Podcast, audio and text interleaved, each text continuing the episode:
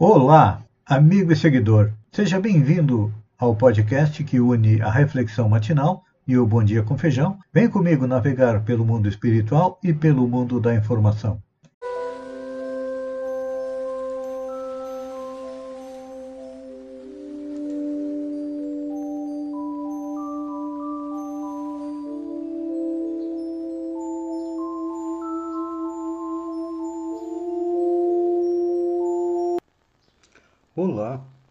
Amigo e seguidor. Seja bem-vindo à nossa live diária do Reflexão Matinal, onde eu e você vamos em direção ao nosso coração para lá, como jardineiros espirituais, elevar templos às nossas virtudes, ou seja, fazer com que elas cresçam, floresçam e frutifiquem. As virtudes entre elas, nós temos a mais importante, que é a humildade. A humildade é aquela virtude que nos faz compreender a nossa posição dentro da escala evolutiva do universo e trabalhamos para a nossa evolução e auxiliar aqueles que estão junto de nós. Muitas vezes nós confundimos humildade com pobreza. Pobreza é uma condição momentânea de cada espírito, assumida antes da encarnação. Temos também virtudes como indulgência, paciência, abnegação, devotamento. Tudo isso nos leva mais próximo de Deus, mas, como ainda somos espíritos imperfeitos, temos muito aí dos nossos vícios e defeitos que nós temos que procurar eliminá-los. Se não, procurar enterrá-los bem fundo do nosso coração para que não prejudiquem a nossa evolução, porque são eles a causa da dor, do sofrimento, das dificuldades. Um exemplo. Hoje a humanidade passa pela pandemia do coronavírus. E todos nós estamos sendo afetados, uns mais, outros menos. Alguns estão retornando à pátria espiritual, outros estão ficando com sequelas físicas, mentais, outros sofrendo dos problemas que vêm junto com ele, como desemprego, aumento do custo de vida, deficiência no atendimento à nossa saúde. E a gente se pergunta, mas por que isso? O coronavírus tem como uma das finalidades, com certeza isso que eu estou falando, vocês já perceberam, que é aproximar mais as famílias. É. Com o isolamento, tivemos que conviver um pouco mais com esposo, esposa, filhos, parentes. Para foi difícil, foi, mas com certeza cada um adquiriu algo de positivo é na passagem do coronavírus. Então, eu digo isso só no sentido familiar. Mas o grande alerta que o coronavírus trouxe para todos nós é que nunca se sabe em qual esquina da vida a morte vai estar nos aguardando. Ultrapassamos a barreira dos 600 mil mortos, isso pela contagem oficial. Extraoficialmente se sabe que já está se compreendendo que muito mais pessoas morreram do que as estatísticas oficiais? E então, isso nos fez nos preocuparmos mais com a nossa condição espiritual. 90% seguiram os protocolos de segurança. Aqueles outros que não aceitaram os protocolos, que não aceitaram a vacina, estão sendo visitados pelo coronavírus e agora é quem está retornando à parte espiritual são aqueles que se recusaram a se vacinar a seguir os protocolos. Mas isso é um reflexo do quê? Da lei de liberdade, que traz dentro do bojo dela o nosso livre-arbítrio, ou seja, a capacidade de decidir o que queremos para nós. E isso se estende àqueles que vivem também à nossa volta. Então, o livre-arbítrio nos faz também é, olhar para o nosso lado material. Allan Kardec questionou isso no livro dos Espíritos. Na pergunta número 866, ele pergunta: então, a fatalidade parece presidir aos destinos materiais da nossa vida? Também é resultante do nosso livre-arbítrio? Olhem só. A fatalidade que parece presidir os destinos materiais da nossa vida também é resultante do nosso livre-arbítrio? E a resposta dos espíritos é: tu mesmo escolheste a prova. Quanto mais rude ela for e melhor a suportardes, tanto mais te elevarás. Os que passam a vida na abundância e na aventura humana são espíritos pusilânimes, que permanecem estacionários. Assim, o número de desafortunados é muito superior ao dos felizes deste mundo. Atento que os espíritos, na sua maioria, procuram provas que lhes sejam mais proveitosas. Eles veem perfeitamente a futilidade das vossas grandezas e gozos. Acresce. Desculpem, acresce que mais ditosa a existência é sempre agitada, sempre perturbada, quando não seja pela ausência da dor. Então, aqui, os Espíritos vêm nos esclarecer aquilo que nós sempre estamos atrás.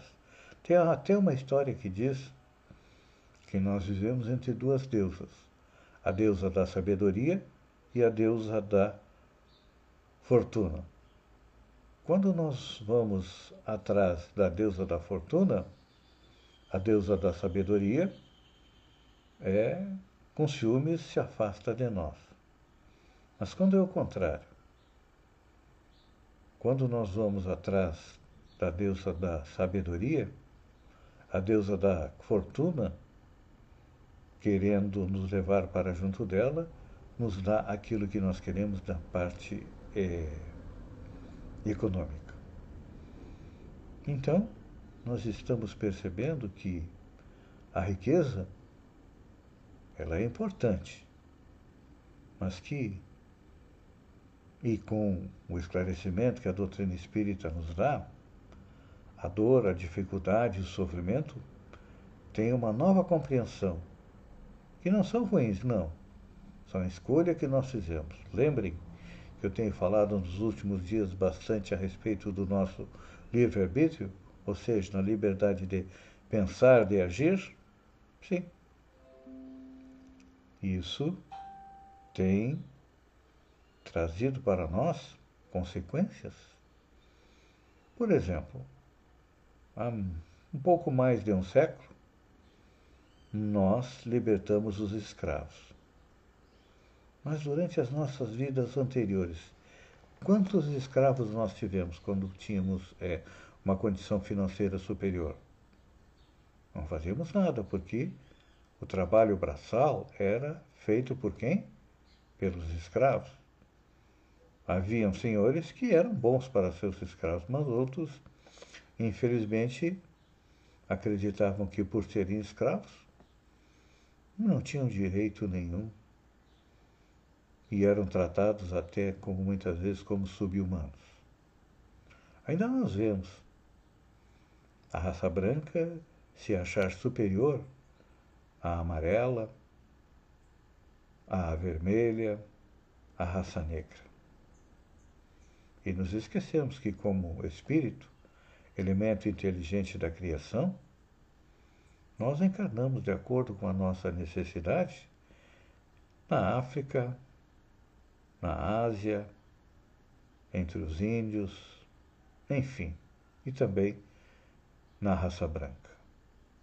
Então, pouco a pouco, nós estamos percebendo, dentro da lei da igualdade, que todos nós estamos recebendo de acordo com a nossa necessidade evolutiva. O mesmo acontece com a fortuna. Lembram daquela passagem do Mestre Jesus? Aquele jovem rico perguntou a Jesus o que fazer para conquistar a felicidade.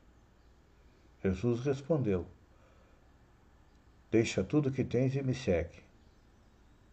Ele parou, pensou, vou abrir mão das coisas boas da vida, de um bom vinho, de um bom alimento, de uma casa grande, eh, de muitos escravos para me servir? Disse não. Mas ali nós temos uma, um fundo moral extremamente grande.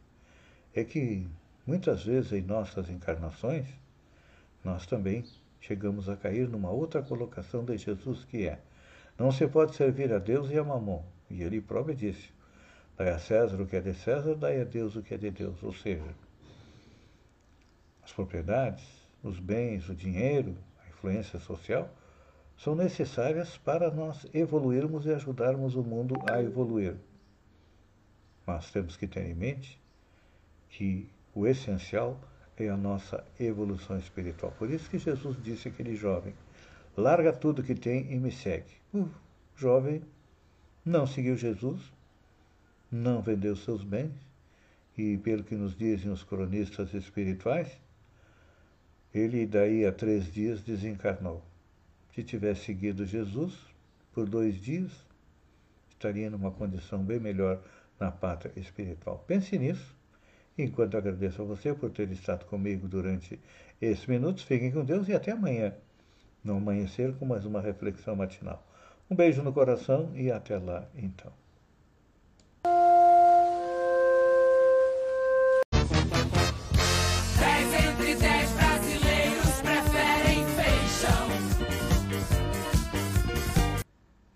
Olá, amigo e seguidor. Seja bem-vindo à nossa live do Bom Dia com Feijão, onde eu convido você, vem comigo, vem navegar pelo mundo da informação com as notícias da região, Santa Catarina, do Brasil e também do mundo. Começamos com notícia da região. Hoje o nosso post é uma homenagem ao Dr. Pedro Aljor Furtado Júnior. Está no blog do Feijão com o título A Deusa da Justiça. Eu disse poeticamente que, quando soube da notícia que o juiz Dr. Pedro Aljor Furtado Júnior seria homenageado tendo seu nome colocado numa praça em frente ao Fórum de Criciúma, emocionada, Temes, a deusa da justiça, retirou a venda e limpou a lágrima que escorria pelo seu rosto e sorriu. É, Dr. Pedro, como eu o chamava, foi um dos melhores juízes que passou por Sombrio.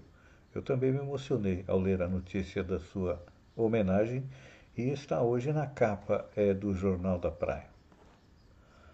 13 terceiro no bolso. A administração de Araranguá, já havia anunciado no mês de setembro, depositou na sexta-feira, dia 7, a parcela do 13 terceiro salário dos servidores municipais. A primeira parcela foi paga no dia 10 de junho. Segunda-feira é dia de notícia boa. Diminui as mortes por Covid em Santa Catarina. Das 295 cidades catarinenses, 166, ou seja, 56%, não registraram óbito no mês de setembro por Covid-19. Na região, ficaram sem óbitos em setembro os municípios de Balneário Rui do Silva, Balneário Gaivota, Ermo, Jacinto Machado, Maracajá, Meleiro, Passo de Torres, Praia Grande e Timbé do Sul. Santa Catarina está abaixo da média no Brasil, onde 58% dos municípios não registraram mortes por Covid, é o maior percentual desde maio de 2020. Olha só. Dois catarinenses votaram contra o Ministério Público. Pois é.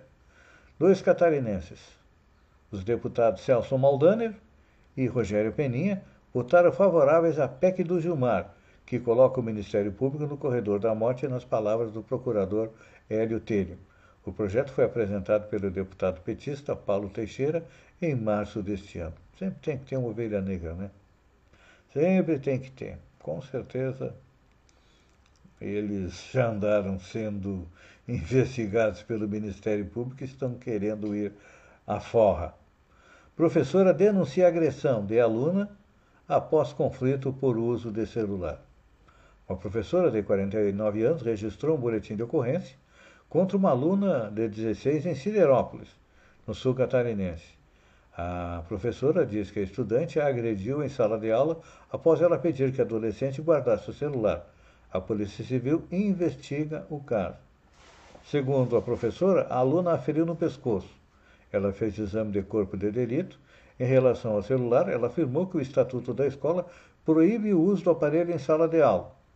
O caso ocorreu no dia 6 e a investigação segue em segredo de justiça porque é, menor é protegido pelo Estatuto da Criança e do Adolescente. Em nota, a Prefeitura de Siderópolis informou que a, a menina foi afastada da escola e que ainda analisa outras medidas a serem tomadas. O município disse ainda que repudia todo e qualquer ato de violência, seja verbal ou físico. É realmente estão acontecendo mais a miúde agressões de alunos a professores. Olha só, hoje é dia de notícia boa. Detentas costuram roupas com retalhos para Dia da Criança de famílias carentes em Santa Catarina. Famílias carentes de Chapecó, no oeste de Santa Catarina, vão receber como presente do Dia da Criança peças de roupa produzidas pelas internas do presídio feminino. As detentas costuraram vestidos e conjuntos para 156 crianças com idade entre 2 e 10 anos. Para a produção, elas usaram retalhos de tecido doado por uma indústria. Tá aí, olha, uma boa iniciativa. As detentas têm uma ocupação e esse tipo de o trabalho dos detentos também é, diminui a sua pena. Olha só, mais uma do presidente Bolsonaro. Se o Congresso derrubar veto, vou tirar dinheiro da educação e da saúde, diz Bolsonaro, sobre distribuição de absorventes. O presidente Jair Bolsonaro afirmou neste domingo, dia 10, em entrevista transmitida pela internet, realizada em frente ao Forte dos Andradas de Guarujá, no litoral de São Paulo, caso o Congresso Nacional derrube o veto dele ao projeto de lei que previa a distribuição de gratuita de absorventes higiênicos, ele irá tirar dinheiro da educação e da saúde. Gente, Burrice de ciúme, né? Isso aí é do Ministério da Assistência Social. Agora quer tirar dinheiro da saúde? Não, e teve deputada que ainda defendeu, dizendo que quem não tem absorvente que use paninho. Como muita gente já usou. Sem noção, né?